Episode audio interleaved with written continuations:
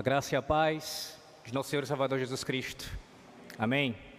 Abra sua Bíblia em Êxodo, capítulo 12. Êxodo, capítulo 12. A semelhança da semana passada, no último domingo, no culto vespertino, em que eu estive pregando aqui em Neemias capítulo 3, uma narrativa longa. O texto também trata-se de uma narrativa longa.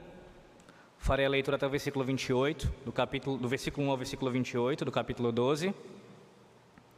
E nosso objetivo nessa manhã é pontuar, destacar algumas preciosidades desse texto. Então, farei a leitura corrida e ao longo da exposição, pontuando, destacando essas preciosidades do texto, capítulo 12 do Êxodo, versículo 1 ao versículo 28.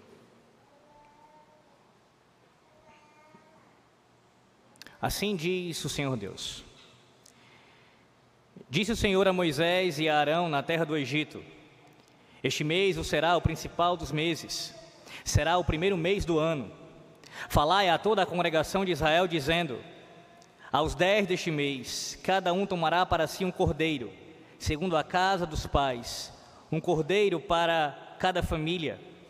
Mas se a família for pequena para um cordeiro, então convidará ele o seu vizinho mais próximo, conforme o número das, das almas, conforme o que cada um puder comer.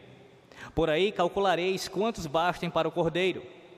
O cordeiro será sem defeito, macho de um ano.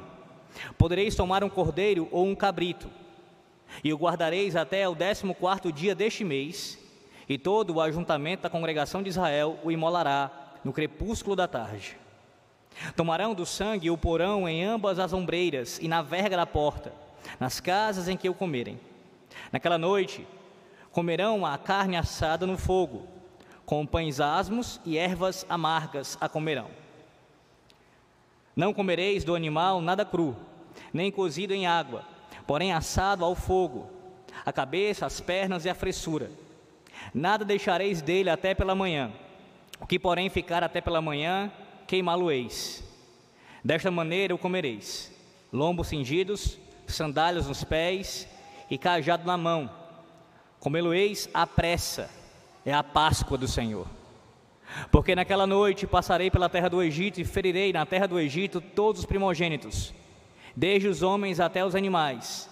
Executarei juízo sobre todos os deuses do Egito eu sou o Senhor. O sangue vos será por sinal nas casas em que estiverdes. Quando eu vir o sangue, passarei por, por vós, e não haverá entre vós praga destruidora, quando eu ferir a terra do Egito. Esse dia vos será por memorial, e o celebrareis como solenidade ao Senhor. Nas vossas gerações o celebrareis por estatuto perpétuo. Sete dias comereis pães asmos. Logo ao primeiro dia tirareis o fermento das vossas casas, pois qualquer que comer coisa levedada, desde o primeiro dia até o sétimo dia, essa pessoa será eliminada de Israel. Ao primeiro dia haverá para vós outros santa assembleia. Também ao sétimo dia tereis santa assembleia. Nenhuma obra se fará nele, exceto o que diz respeito ao comer. Somente isso podereis fazer. Guardai, guardai pois, a festa dos pães asmos, porque esse, nesse mesmo dia tirei vossas hostes da terra do Egito. Portanto, guardareis este dia nas vossas gerações por estatuto perpétuo. Desde o dia 14 do primeiro mês à tarde, comereis pães asmos até à tarde do dia 21 do mesmo mês. Por sete dias, não se ache nenhum fermento nas vossas casas, porque qualquer que comer pão levedado será eliminado da congregação de Israel, tanto peregrino como natural da terra. Nenhuma coisa levedada comereis. Em todas as vossas habitações comereis pães asmos. Chamou, pois, Moisés todos os anciãos de Israel e lhes disse: Escolhei e tomai cordeiros segundo as vossas famílias, e imolai a Páscoa. Tomai um molho de sopo, molhai-o no sangue que estiver na bacia, e marcai a verga da porta e suas ombreiras com o sangue que estiver na bacia Nenhum de vós saia da porta da sua casa até pela manhã, porque o Senhor passará para ferir os egípcios. Quando vir, porém, o sangue na verga da porta e em ambas as ombreiras, passará o Senhor àquela porta e não permitirá ao destruidor que entre em vossas casas para vos ferir. Guardai, pois, isto por estatuto, por estatuto para vós outros e para vossos filhos, para sempre. E uma vez dentro na terra que o Senhor vos dará, como tem dito, observai este rito. Quando vossos filhos os perguntarem: Que rito é este? Respondereis: É o sacrifício da Páscoa ao Senhor, que passou por cima das casas dos filhos de Israel no Egito, quando feriu os egípcios e livrou as nossas casas. Então o povo se inclinou e adorou, e foram os filhos de Israel e fizeram isso, como o Senhor ordenara a Moisés e Arão. Assim fizeram. Amém. Oremos. Santíssimo Deus, a tua palavra está diante de nós mais uma vez neste culto. Nós já temos ouvido a tua voz pela leitura e meditação na tua santa palavra. Também quando cantamos os teus cânticos, a tua palavra inspirada, ao mesmo tempo que falamos contigo, também o Senhor fala conosco, pois foi o Senhor quem inspirou esse texto. Mas agora, ó Deus, como já foi aqui rogado pelo teu ministro, nós mais uma vez também pedimos a Ti que fales conosco pela Tua palavra pregada, que o Teu Santo Espírito venha a trabalhar em nossos corações, venha abrir o nosso entendimento, venha tirar qualquer tipo de obscuridade, qualquer tipo de dificuldade que possa existir na compreensão desse texto. E que não apenas de maneira intelectual, Senhor, mas também na prática, na vivência daquilo que nós aprendermos aqui, nós também venhamos a, a ter em nossas vidas, a praticar em nossas vidas, Senhor. Nós dependemos de Ti e somente de Ti. Falas conosco, em nome de Jesus. Amém.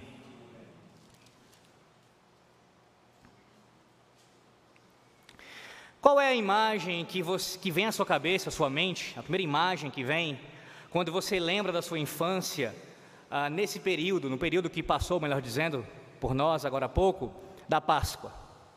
O que, que vem à sua mente? Primeira coisa que vem à sua cabeça quando, quando você lembra da sua infância.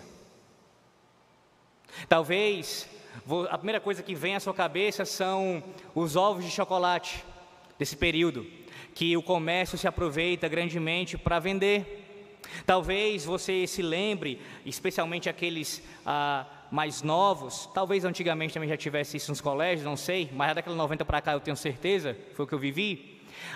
Quando você ia para o colégio nesse período, você tinha aquela semana em que tinha ah, as atividades, as brincadeiras, tinha o rostinho pintado de coelhinho, e essa é a sua memória, provavelmente, desse, desse tempo. Ou se você foi criado num lar papista como eu, você sabe que nesse período é um período em que os filmes relacionados à paixão de Cristo ficam ainda mais populares. Eles passam corriqueiramente na televisão, ainda mais quando se chega na chamada, considerada pelos papistas, Semana Santa. Então talvez a sua memória seja muito marcada por isso, pelos filmes católicos romanos. Aqueles filmes, aqueles mesmos filmes que quebram o segundo mandamento, fazendo imagem do Senhor Jesus Cristo. Qual é a sua memória mais antiga acerca da Páscoa? O que foi que os seus pais é, é, lhes ensinaram acerca dessa, dessa festa bíblica, desse sacramento do Antigo Testamento? Você mesmo que nasceu na fé, você foi instruído acerca disso pelos seus pais? Seus pais lhe contaram a história verídica sobre o acontecimento? Disseram, à luz da palavra de Deus, o que realmente é a Páscoa? Ou a sua concepção acerca da Páscoa ainda continua sendo dessa forma, muito ligada à, católica, à Igreja Católica Romana ou até mesmo ao paganismo? Qual é o seu entendimento acerca da Páscoa? Esse texto, meus irmãos, o capítulo 12 de Êxodo, é o texto conhecido pela que narra a instituição da Páscoa. E nesse texto nós veremos que essa festa não tinha nada a ver com muitas das coisas que nós temos em nosso tempo. Nada a ver.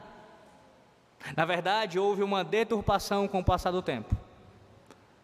E o, o que a Bíblia ensina aqui, como o centro, o, o, o ápice, aquilo que é mais, o, o principal dessa festividade, concentra-se na morte do Cordeiro.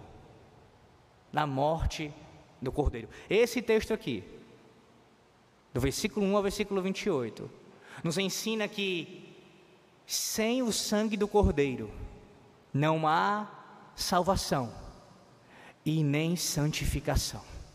Sem o sangue do Cordeiro não há salvação e nem santificação. No versículo 1 ao versículo 14, nós veremos que o sangue do Cordeiro, ele é imprescindível para a salvação, para a libertação do povo. E do versículo 15 ao versículo 28, nós veremos que o sangue do Cordeiro, ele santifica o povo da aliança continuamente. Libertação, salvação e santificação. Volte seus olhos ao versículo 1. Disse o Senhor a Moisés e a Arão na terra do Egito: Este mês o será o principal dos meses, será o primeiro mês do ano. Qual é o contexto aqui da passagem? Ora, antes do capítulo 12, o que, é que o Senhor Deus fez? O que, é que o Senhor Deus manifestou na terra do Egito? As pragas. O Senhor estava cumprindo a sua promessa aos patriarcas, aos pais. Até aquele momento, até o, até o capítulo 11, nós temos ali as, as pragas sendo derramadas sobre toda a terra do Egito. Na verdade, as nove pragas, as nove primeiras pragas ali derramadas. E entre a nona praga e a décima praga, nós temos aqui esse, esse parênteses, esse intervalo. Antes do Senhor Deus entregar, enviar a décima praga, ele institui essa solenidade essa festividade. Então veja, ela, ela é posterior à nona praga, mas é anterior à décima praga. Por quê? Porque ela tem tudo a ver com a décima praga. Na verdade, ela tem tudo a ver com todas as pragas, com a libertação como um todo. Aquela libertação que estava já ali, já tinha iniciado, ela não seria, como nós sabemos, pelas mãos dos hebreus, eles não iriam se libertar por conta própria, não era na força do seu braço, mas a destra do Deus Altíssimo os libertaria, como estava comprovando a cada praga enviada contra Faraó e contra os falsos deuses do Egito. Mas agora, isso seria ainda mais evidente, isso ficaria ainda mais a, a, a visto, perceptível pelo povo, que não dependia de suas obras, que não dependeria da, da sua força, mas somente da mão de Deus, e mais ainda, do sangue do Cordeiro. A libertação, a salvação ocorreria por meio do sangue do Cordeiro. Esse é o contexto da passagem. E aqui no início do capítulo 12, nós temos o Senhor se pronunciando a Moisés e a Arão, os dois principais líderes do povo, para dar as instruções detalhadamente de como essa festa deveria ser feita, como esse sacramento deveria ser administrado. E a primeira característica, e vamos aqui já citando algumas dessas preciosidades relacionadas à, à, à, Páscoa bíblica, o que é a Páscoa bíblica? A primeira característica aqui, a Páscoa bíblica, ela tinha uma data fixada. Veja que ela deveria ser celebrada no dia 14 do primeiro mês do ano. Que mês era esse? Esse mês ele foi conhecido posteriormente como o mês de Abib. Ficava ali ah, entre março e abril. E era o primeiro mês do ano, por quê? Porque o povo começava o ano, ele iniciava o ano já ah, com, esta, com este sacramento, mostrando que a, a salvação, primeiramente, ela deveria ser lembrada. O povo foi salvo por Deus, eles se lembrariam disso perpetuamente e iniciariam o ano já dessa maneira, lembrando da salvação de Deus no Egito. Então, a primeira característica da Páscoa bíblica é que ela tinha uma data fixada, ela não ficava sendo ah, demovida, eles não ficavam ah, todo ano mudando o dia, eles não diziam assim: ah, esse ano agora nós queremos fazer no final do ano, agora no meio, não, agora vai ser pouco depois. Não, não tinha isso. O dia foi fixado por Deus. Deus estabeleceu o dia 14 do primeiro mês do ano. E ponto. Assim foi feito. Segunda característica que nós temos aqui da Páscoa é nos dito nos versículos 3 e 4 que ela era uma, uma, um sacramento que foi administrado ah, que, que possui a característica de algo corporativo, não algo isolado, mas algo corporativo. O Senhor Deus, como sempre fez desde a sua criação, ele se relaciona com famílias. É assim que Deus estabeleceu a sua aliança. Ele se relaciona com os pais e com os filhos. Todavia, isso não significa dizer que necessariamente todos que estavam envolvidos ali na Páscoa estavam participando do sacramento no sentido de tomar do sacramento. Nós veremos isso um pouco mais à frente. Mas o fato é que, por mais que nem todos os integrantes, cada um deles, tomassem do sacramento, ainda assim, todos eles, de alguma forma, deveriam estar envolvidos, deveriam participar, deveriam estar presentes. Por quê? Porque Deus instituiu a Páscoa de maneira corporativa, não isolada, não individual, mas pactual. Isso é tão ah, explícito nesse texto que quando uma família fosse pequena, nós lemos aqui, ela deveria chamar uma outra família para juntamente com ela comer do cordeiro e não deixar nada sobrando. Famílias reunidas, tomando da Páscoa, adorando ao Senhor Deus juntas. Mas ainda que a Páscoa possuísse esse, esse caráter, essa característica corporativa, isso não significa dizer, meus irmãos, que todos aqueles que participaram do sacramento, ainda que não tenham, como eu disse, participado diretamente, provando o sacramento, mas por estarem presentes, só porque eram filhos da aliança ali, todos que estavam presentes, externamente, eles, eles foram salvos por conta disso. digo salvos eternamente. De fato, foram salvos ali do destruidor aqueles que ah, colocaram ah, o sangue nos umbrais da, da, das portas ali, não foram destruídos pelo anjo da morte. Todavia, isso não significa que todos eles foram salvos eternamente falando. O que eu quero dizer com isso? É que nem todos aqueles que estão externamente na aliança provam das bênçãos interiormente da aliança. Da, da, não estão nem todos que estão na igreja visível ah, estão necessariamente na igreja invisível.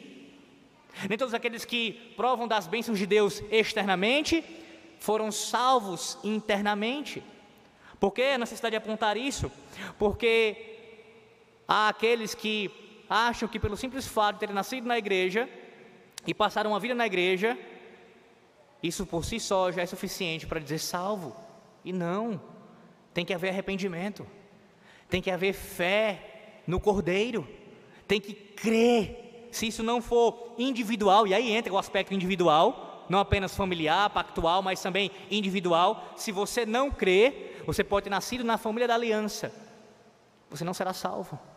Você, particularmente, jovem, você, homem, você, mulher, você, criança, tem que crer em Cristo, professar a fé no Deus dos seus pais.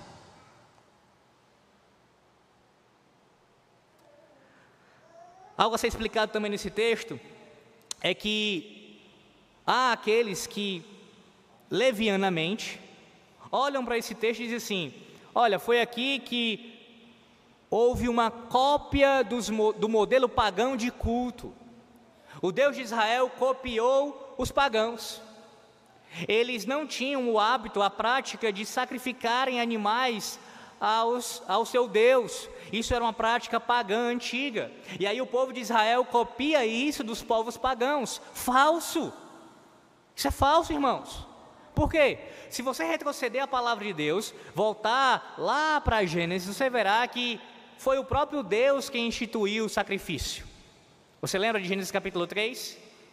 Depois que Adão e Eva, pecam, e eles tentam se cobrir com as suas próprias costuras ali que eles fazem para eles, para si mesmos, o próprio Deus, após admoestá-los, após anunciar a consequência dos seus pecados, o juízo dele, o próprio Deus os veste, os cobre com peles de animal. Logo foi o próprio Deus quem instituiu o sacrifício como ali um elemento de culto, como algo que deveria ser oferecido a ele para que a sua ira fosse apaziguada, para que pudesse haver acesso entre o homem e Deus novamente. E isso continua durante o Antigo Testamento. Você pode observar Noé quando sai da arca, você pode ver os patriarcas, próprio Jó, eles faziam sacrifícios. Então, a, a prática de, de ter sacrifícios, oferecendo a Deus ali como oblação, como oferta por conta dos nossos pecados, essa prática no povo de Deus já acontecia antes de Êxodo capítulo 12. Não é algo novo aqui. Sim, há uma nova instituição sendo colocada aqui em prática, mas não é a ideia do sacrifício em si, mas no contexto de, de Páscoa desse sacramento específico, remetendo ao, ao, ao livramento da terra do Egito. Então, nesse sentido é novo, mas não o sacrifício em si, a ideia de sacrificar em si. Além disso, vejamos agora algumas características que o cordeiro da Páscoa ele tinha, que o próprio Deus estabeleceu. Primeira característica, ele tinha que ser macho. Nós vimos aí no texto, tinha que ser macho. Não poderia ser um cordeiro sem ser macho. Por quê? Claro, aqui há uma ligação ah, com a, o que aconteceu lá no Éden também. Quem Deus estabeleceu, com quem Deus estabeleceu o seu pacto de obras? Com o macho, com Adão. Ele era o representante de toda a raça humana, o cabeça federal. Foi este homem quem quebrou o pacto de obras. Logo, um macho também deveria representá-lo. E claro, que esse cordeiro também já apontava para o futuro, o segundo Adão que viria, também que seria macho. Em segundo lugar, nós temos aqui a descrição que ele deveria ser sem defeito.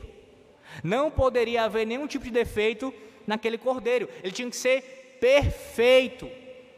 Perfeito. Por quê? Como é que Deus iria aceitar uma oferta defeituosa?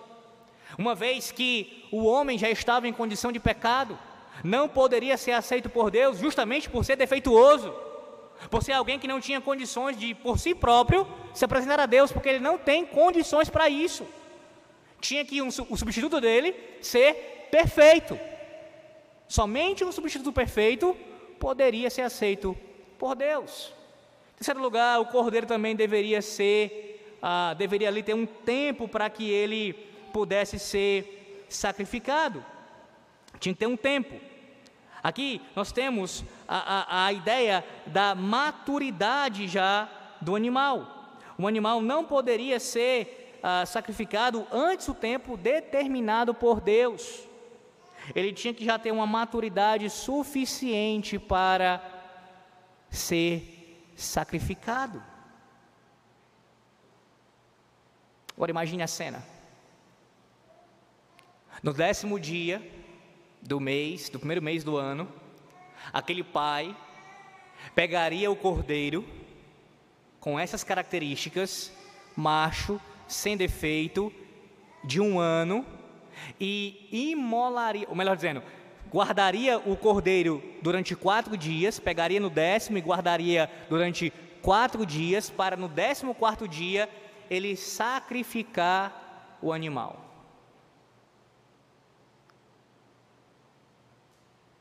É óbvio que aquele cordeiro ele passaria a ter algum tipo de familiaridade com a família. A família iria se identificar com aquele cordeiro, especialmente as crianças. Quando chegasse o momento que o pai tivesse que imolar o cordeiro, imagine o sofrimento, matando o animal na frente das crianças, degolando. E por que pegar no décimo dia e sacrificar apenas no, no dia 14? Porque o cordeiro tinha que se identificar com a família. Tinha que haver uma identificação entre o cordeiro e a família.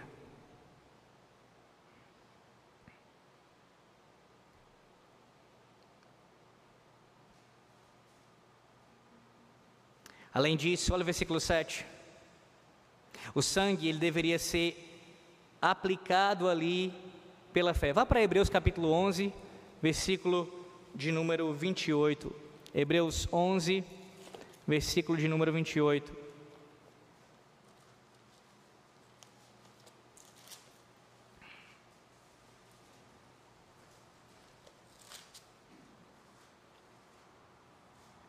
Pela fé, celebrou a Páscoa, o derramamento do sangue, para que o exterminador não tocasse os primogênitos dos israelitas.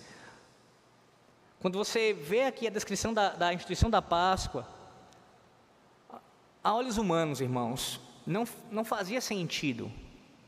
Que ordenança é essa? Por que que, qual, qual é o sentido de eu pegar o sangue de um animal e colocar, passar nas portas da minha casa? Então, olhando dessa forma, meramente natural, a conclusão seria: não faz nenhum sentido. Mas, como diz o autor dos Hebreus, deveria ser feito pela fé. Eles fizeram pela fé, crendo em Deus, que aquilo tinha um propósito, aquilo significava algo. Poderia que, ser que aparentemente uh, soasse como algo muito estranho, muito esquisito, mas pelos olhos da fé, aquilo representava a salvação deles. Aquilo seria a salvação deles. Se eles não crescem, eles estariam perdidos. Dos versículos 8 e 10, nós temos uma, uma outra característica relacionada ao cordeiro. Ele deveria ser comido por inteiro, por inteiro, e acompanhado de ervas amargas e os pães asmos, os pães sem fermento. As ervas aqui apontavam para o que eles tinham sofrido no Egito, as lutas, o sofrimento. É impressionante que, olha como Deus didaticamente ensina o seu povo. Toda vez que o povo comesse da Páscoa e os, comesse ele também as ervas amargas, eles lembrariam o quão amargo foi ser escravo no Egito. Mas se você observar, Desde esta instituição do capítulo 12 do Êxodo, até lá o início de Josué, o povo ficou todo esse tempo sem celebrar a Páscoa novamente. E foi justamente nesse período, passando pelo deserto, que eles começaram a lembrar do quê? Das cebolas do Egito. Ah, como as cebolas do Egito eram gostosas. Como era bom o tempo que a gente vivia no Egito. Por quê? Porque eles não estavam tomando do sacramento continuamente como Deus tinha ordenado que lhe servia para a sua santificação. Comendo as ervas amargas, eles lembrariam o quão amargo era estar no Egito e não era algo bom, como eles assim pensaram por um tempo. Mas quanto a essa característica do cordeiro ser comido inteiramente, veja, se eles não comessem to todinho, todo o animal, eles deveriam queimar o animal, o que sobrasse ali tudo inteiramente ser consumido. É essa a ideia. É não ficar nada, não sobrar nada, ainda que não comessem tudo, queimasse o que ficasse. Por quê?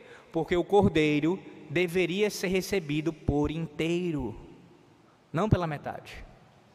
Não a parte que você acha melhor, mas inteiramente recebido pelo povo. Completamente.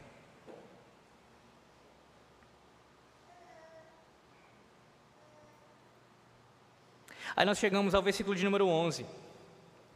Na verdade, o versículo 11 ao versículo 14, nós temos aqui a descrição clara do que é a Páscoa do Senhor.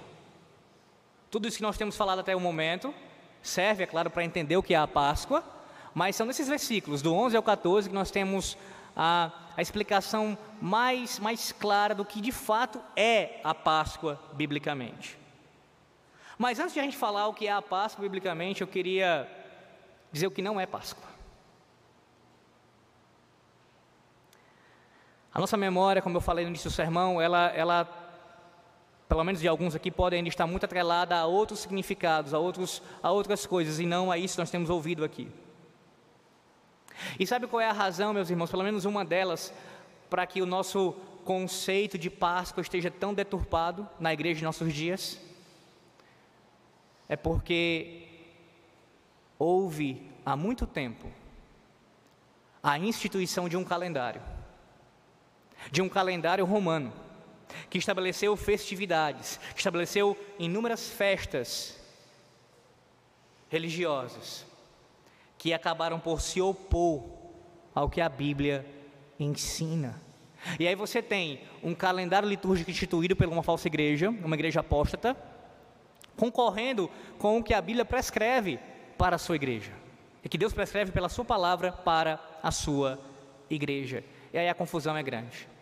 Sem querer entrar em detalhes aqui quanto aos elementos pagãos da Páscoa, até porque não temos tempo para isso, mas apenas aqui destacando algumas razões porque nós não podemos, de forma nenhuma, fazermos parte de uma instituição, de uma, de uma festa não ordenada por Deus para os nossos dias, de um calendário litúrgico criado por uma igreja apóstata. Primeira razão delas: seis dias trabalharás e farás toda a tua obra. Êxodo capítulo 20, versículo 8 em diante, nós temos ali a ordenança quanto ao quarto mandamento. E antes do Senhor Deus falar de guardar o Shabá, ele fala, ele anuncia aqui da, da, dos nossos deveres para com os seis dias que antecedem o Shabá.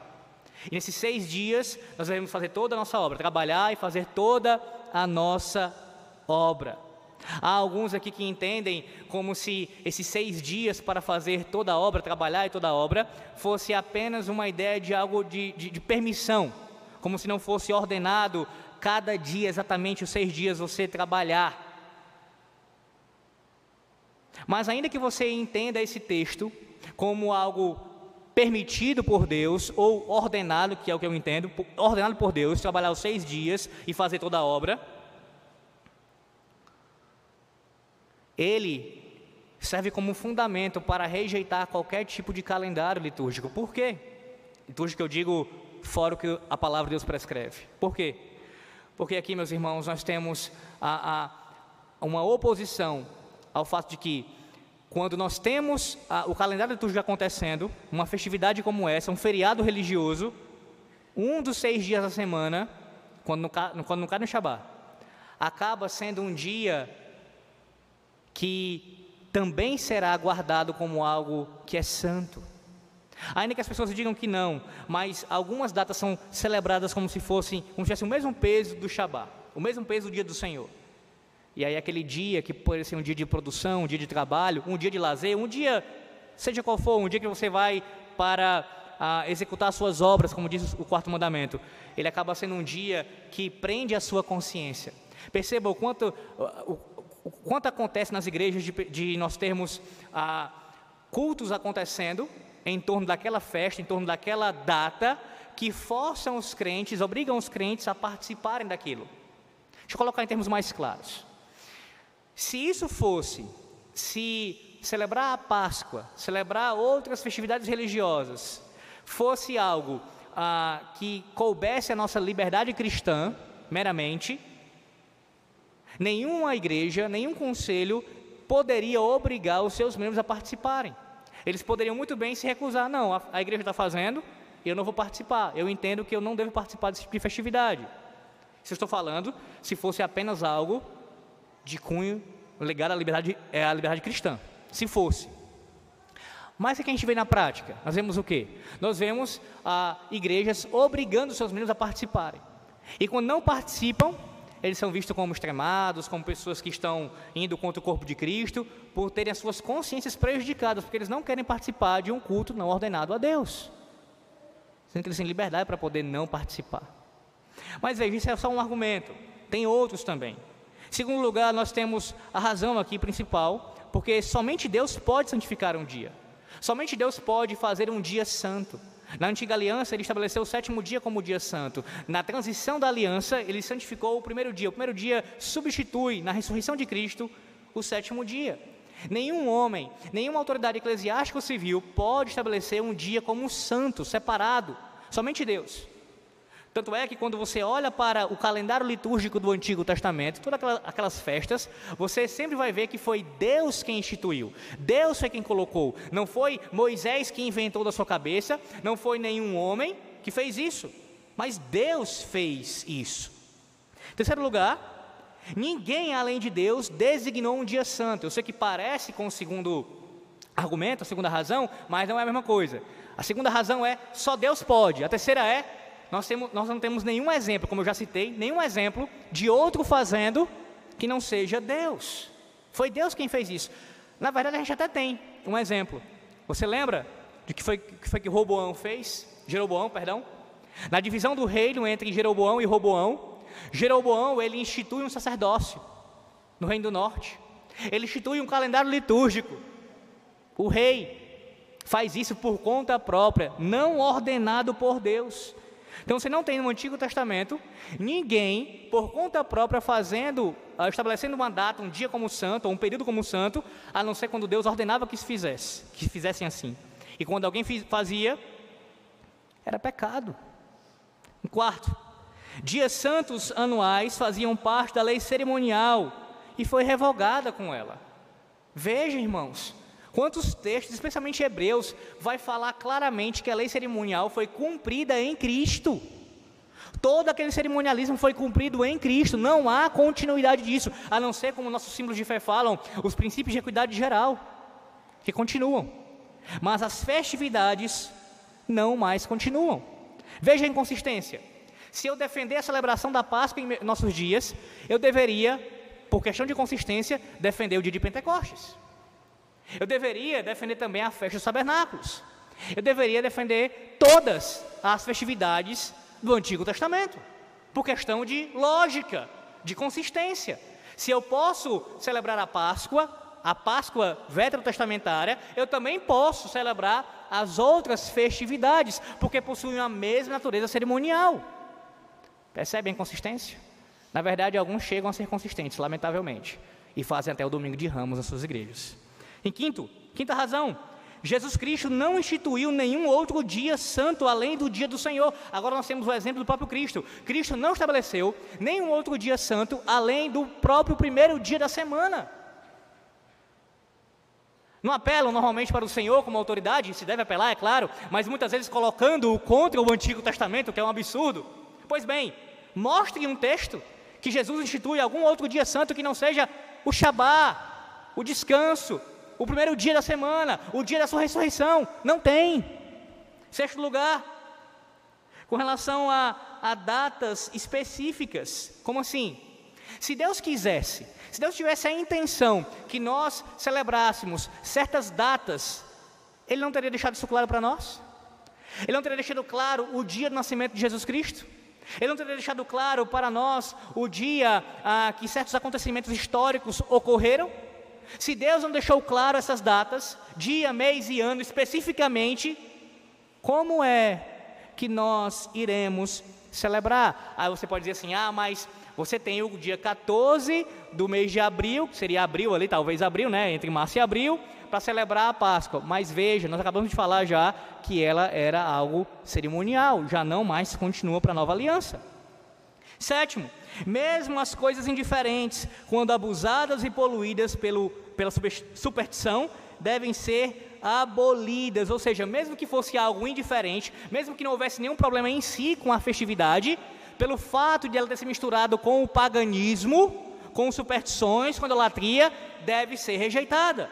Escute o que aqui George Glass fala sobre isso, acerca dos monumentos de idolatria. Ele diz: as cerimônias são ilegais, porque são monumentos de idolatria passada, que não sendo necessária para ser mantida, deve ser totalmente abolida, por causa de seu abuso idólatra devem ser totalmente abolidos e expurgados do culto divino, de tal forma que não possam ser considerados nem usados por nós.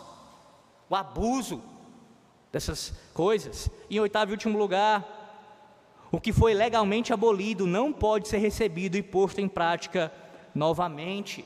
Irmãos, os reformadores, especialmente a segunda reforma, eles lutaram contra isso. Nossos pais puritanos deram continuidade a essa luta também. Nossos símbolos de fé expressam isso. Como é que a gente quer reerguer aquilo que a reforma já tirou? Lembra do sermão do domingo passado? Acerca do avanço da reforma? Se a reforma já avançou nessa área, por que retroceder? Por que reerguer monumentos antigos de idolatria do passado? Quando nossos pais deram a vida, muitos deles também por essas coisas, para que isso fosse abolido da igreja de Cristo. Isso corrompe o culto, irmãos. Isso corrompe a igreja. Nós não temos autorização bíblica para tal coisa. Aí alguém diz assim: Mas Alex, a Páscoa é uma festividade bíblica. Você acabou de pontuar algumas coisas sobre ela, sobre ela aí. Nós temos aqui: a Páscoa é bíblica. Sim, a Páscoa é bíblica. foi instituída por Deus, mas não há mais ordem do Senhor para que ela continue sendo celebrada, pelo menos não da forma que, como ele estabeleceu no capítulo 12 do Êxodo. Se formos ser consistentes, a Páscoa deveria ser feita como? Pegando um cordeiro, macho, sem defeito, de um ano. No dia 14 do mês de, aí você pode colocar abril, sacrificá-lo e ser comido com ervas amargas e pães asmos. Está disposto a fazer isso? Seria blasfêmia. Ele apontava para a obra de Cristo. Cristo já cumpriu isso. Por que a gente não vai sacrificar um animal nos dias de hoje? Porque o Cordeiro de Deus, que tira o pecado do mundo, já derramou o seu sangue por nós. Logo, a gente não vai celebrar a Páscoa nos moldes bíblicos, porque já foi cumprida por Cristo. Pelo menos nos moldes bíblicos do Antigo Testamento. Mas, em segundo lugar, veja, não somente, perdão, irmãos, ainda falando sobre o versículo 11 ao 14, tem que explicar isso. Ah, nós temos aqui a Bíblia dizendo o que é a Páscoa. A palavra Páscoa aqui no original é pesar. Essa palavra significa o quê? Passar por cima de. Passar por cima de. Isso é a Páscoa do Senhor. O que significa? Que quando o anjo da morte, quando o destruidor entrasse na terra do Egito e visse o sangue nas portas das casas das famílias, ele passaria por cima da casa. Ele não entraria e levaria o primogênito, mas iria passar por cima de a Páscoa do Senhor. O que é a Páscoa, irmãos? É o livramento. O que é a Páscoa? É a libertação. O que é a Páscoa? É o sangue do Cordeiro vertido por amor de nós, para que nós pudéssemos ser livres dos nossos pecados, para que nós não pudéssemos ser alcançados pelo destruidor, que não é o diabo, mas é Deus. O próprio Deus entrou na terra do Egito e ele ceifou a vida daqueles que não estavam debaixo do sangue do Cordeiro. Somente aqueles que estavam debaixo do sangue do Cordeiro foram livres de Deus. Portanto, nós somos salvos por Deus, de Deus, através de Deus, através do, do sangue do seu filho. É assim que acontece. Isso é a Páscoa. Isso é a Páscoa. Mas, em segundo lugar, não apenas a Páscoa, ela, ela é algo que significa a nossa libertação, a nossa salvação, mas também ela, aqui, o sangue do Cordeiro nos santifica também nossos pecados, versículo 15 ao 28, pontuando aqui brevemente alguns aspectos dessa passagem. Primeiro, perceba que a ênfase quanto ao a, a festa, a festividade ser feita como Deus ordenou. Versículo 15: Sete dias comereis pães asmos, logo ao primeiro dia tirareis o fermento das vossas casas, pois qualquer que comer coisa levedada, desde o primeiro dia até o sétimo dia, essa pessoa será eliminada de Israel. Se eles não cumprissem o mandamento como Deus ordenou, qual seria a consequência? Morte. A disciplina seria severa. E é impossível nós nos lembrarmos aqui, isso nos remete, isso nos remete imediatamente a 1 Coríntios capítulo 11, quando o apóstolo Paulo fala da ceia do Senhor. Aquele que come e bebe indignamente deste pão e deste cálice bebe para sua própria condenação. Aquele que não come e bebe, que não participa da mesa do Senhor, conforme Deus ordenou em todos os seus aspectos, ele atrai para si juízo. E foi justamente isso que estava que aconteceu lá em Corinto. Quando o pastor da igreja, nosso pastor, pastor de novo chegar lá, nós veremos isso. A exposição desse texto onde o apóstolo Paulo fala sobre mortes, doenças e mortes que estavam ocorrendo em Corinto por causa da profanação da ceia do Senhor. Por quê? Porque a ceia tinha que ser feita conforme Deus ordenou. Assim também era a Páscoa, com consequências severas, até mesmo de morte. Por quê? Porque deve haver santificação, irmãos, para tomar o sacramento do Senhor. E uma dessas coisas, fazer conforme Ele ordenou. Comentando brevemente aqui, nós temos também ah, Moisés falando aqui ah, de uma santa assembleia acontecendo no primeiro dia da semana. Como já falei em outros sermões, nós temos textos do Antigo Testamento que mostram aqui, que fundamentam que já no Antigo Testamento há uma importância dada por Deus ao primeiro dia da semana. Não apenas ao sétimo, mas o primeiro dia da semana também aparece no Antigo Testamento como algo importante. Claro, o dia a ser guardado, especialmente, era o sétimo dia.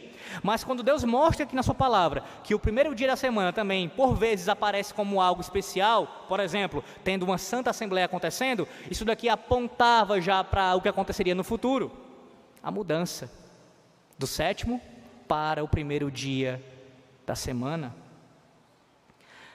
Uma outra verdade aqui desse texto é que essa Páscoa deveria ser feita continuamente. Não era algo que deveria acontecer uma única vez. Tudo bem, uma vez por ano, mas eu digo uma única vez perdida na vida. Ou quando eles bem entendessem. Mas deveria se acontecer continuamente, como Deus demarcou. Por quê? Porque através dessa, desse, desse continuado tomar da Páscoa, eles seriam o quê? Santificados. Através desse sacramento. Tomando desse sacramento continuamente, eles seriam santificados por Deus. Mas em último lugar, há uma outra característica importante que aparece aqui. A saber, a instrução que Deus ordena que os pais deem aos seus filhos. Esse texto aqui, já chegando ao seu final, do versículo ah, 20, 26 em diante, ele é usado por teólogos chamados pedocomunalistas. O que é um teólogo pedocomunalista? Ele defende a pedocomunhão. E o que é a pedocomunhão, Alex? São aqueles que defendem a ceia ser entregue às crianças da aliança, aos filhos da aliança, de forma indistinta. Está vendo? Há um fundamento bíblico aqui no Antigo Testamento para nós entregarmos a ceia, assim como a Páscoa era entregue também às crianças, eles pressupõem. E porque a Páscoa era, segundo eles, entregue às crianças, também a ceia do Senhor pode e deve ser entregue às crianças da aliança. Qual é o problema do argumento? O mesmo pressuposto que o defensor da pedocomunhão utiliza é o mesmo definido pelos batistas. Só que eles chegam a conclusões diferentes. O pedocomunalista ele vai dizer o seguinte: se a criança recebe o batismo, também tem que receber a ceia. O batista vai dizer: a criança não recebe o batismo nem a ceia. Qual é o problema aqui? Os dois misturam os significados dos sacramentos. Eles acham que, for, que são a mesma coisa, como se eles não, puder, não, não possuíssem distinções entre eles. Há um problema sério com isso. Ou se vai rejeitar ambos os sacramentos para as crianças da aliança, ou se vai entregar os dois de forma indistinta.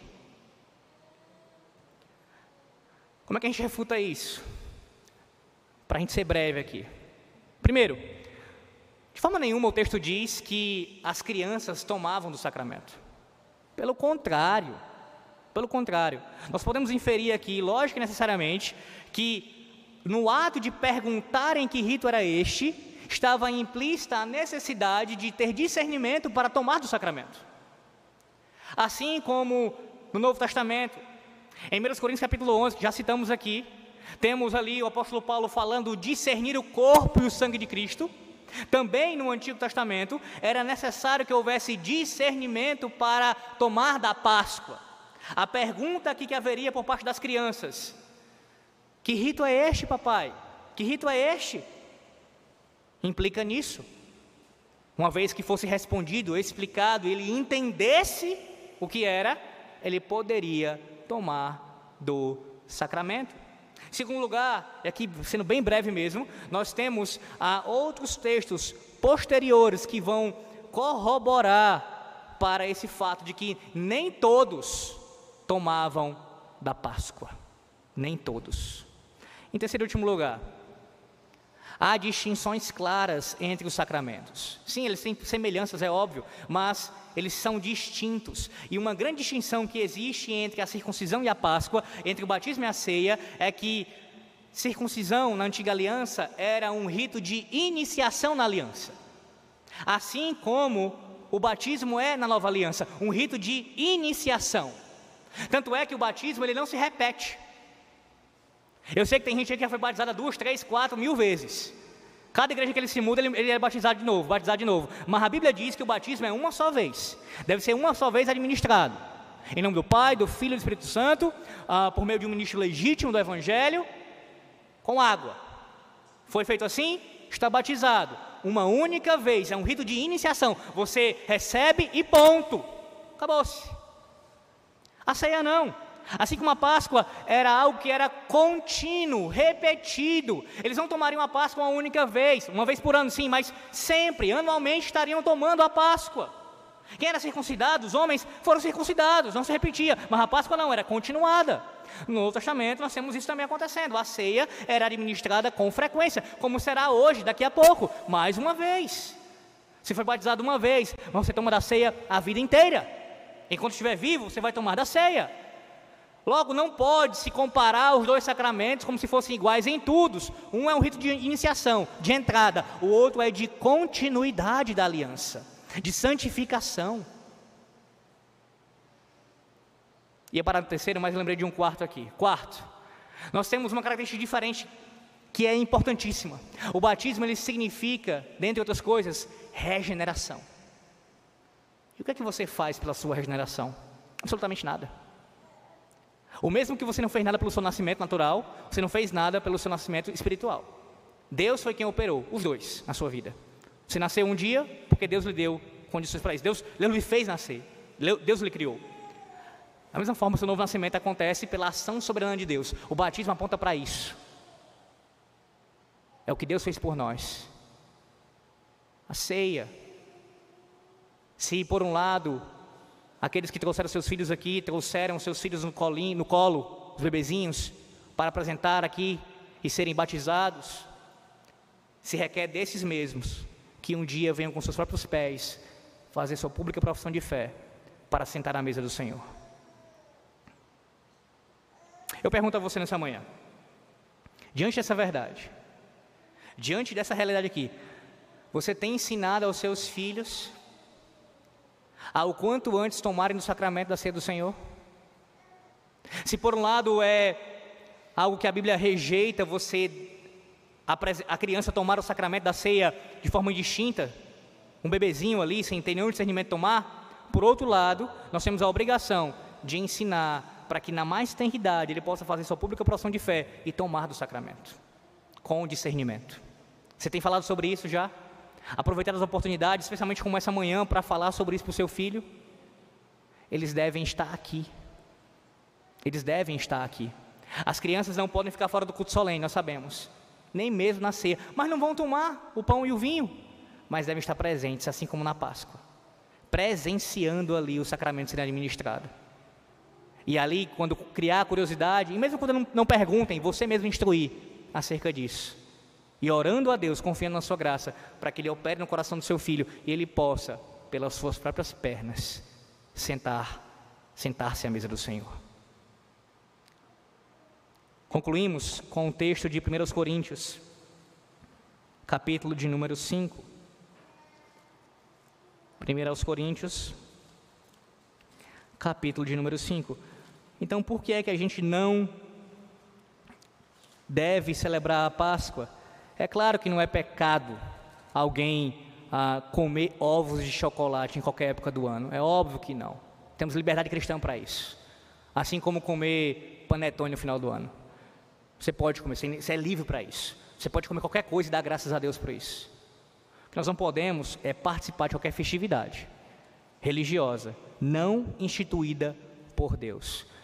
Ah, eu posso comer peixe e tomar vinho? Faça isso para a glória de Deus. Agora, você faz porque na sexta-feira é um dia santificado e eu tenho que separar, me abster de carne para poder. Não, isso é pecado. São invenções humanas, santificando um dia que Deus não santificou. Nesses termos religiosos, de culto.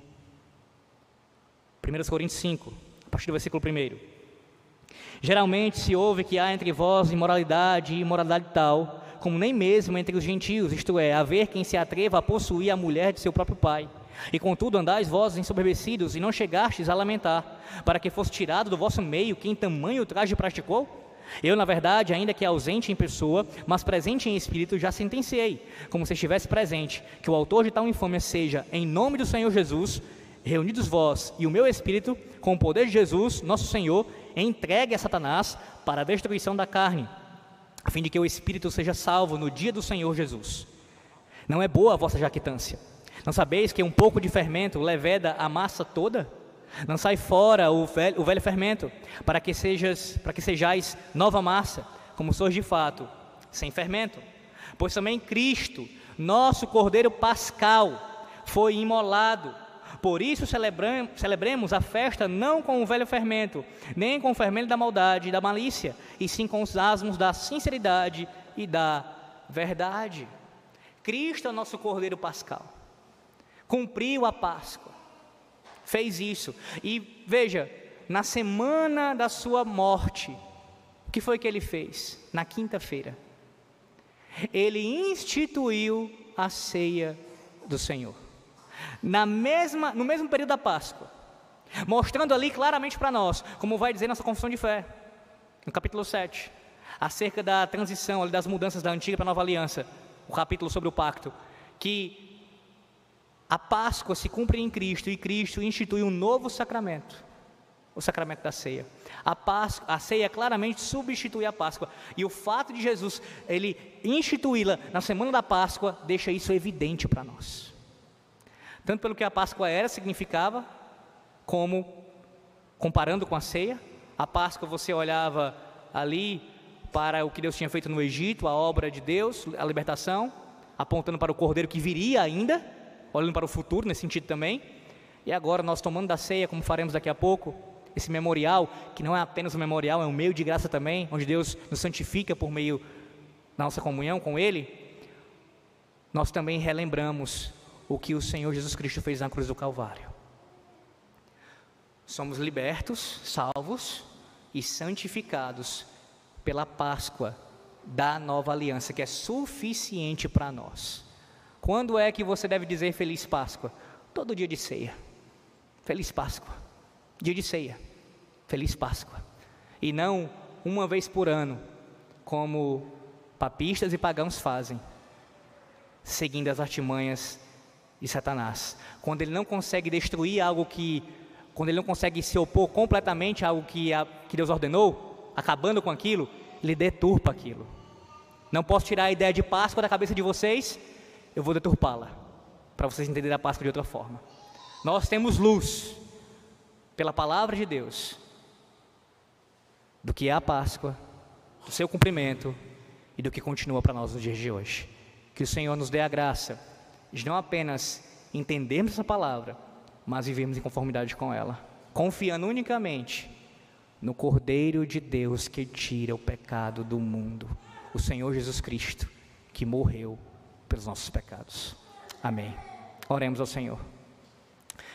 Senhor nosso Deus, nós te damos graças pela tua palavra, a qual nós acabamos de expor. Pedimos a ti, Senhor, que o teu Santo Espírito venha operar no coração de cada uma aqui presente. Que o Senhor venha a transformar algum entendimento ainda de, de, é, equivocado, que tenha algum tipo de uh, falha ainda quanto a isso. E pela tua palavra, Senhor Deus, não por conta de argumentos humanos, mas porque o Senhor falou, que o Senhor venha nos, nos trazer luz no conhecimento da tua palavra. Nos ajuda também, ó Deus, a vivermos em conformidade com essa libertação, com a salvação que o Senhor operou em nós e com a santificação que o Senhor também opera cada dia, progressivamente em cada um de nós. Que agora, quando formos tomar do pão e do cálice, possamos estar com isso em mente. Que, através desse meio de graça maravilhoso, nós somos, fomos libertos e somos santificados por Ti, por causa do Filho bendito do Senhor, o nosso Senhor e Salvador Jesus Cristo. É no nome dele, do Senhor Jesus, nós oramos. Amém.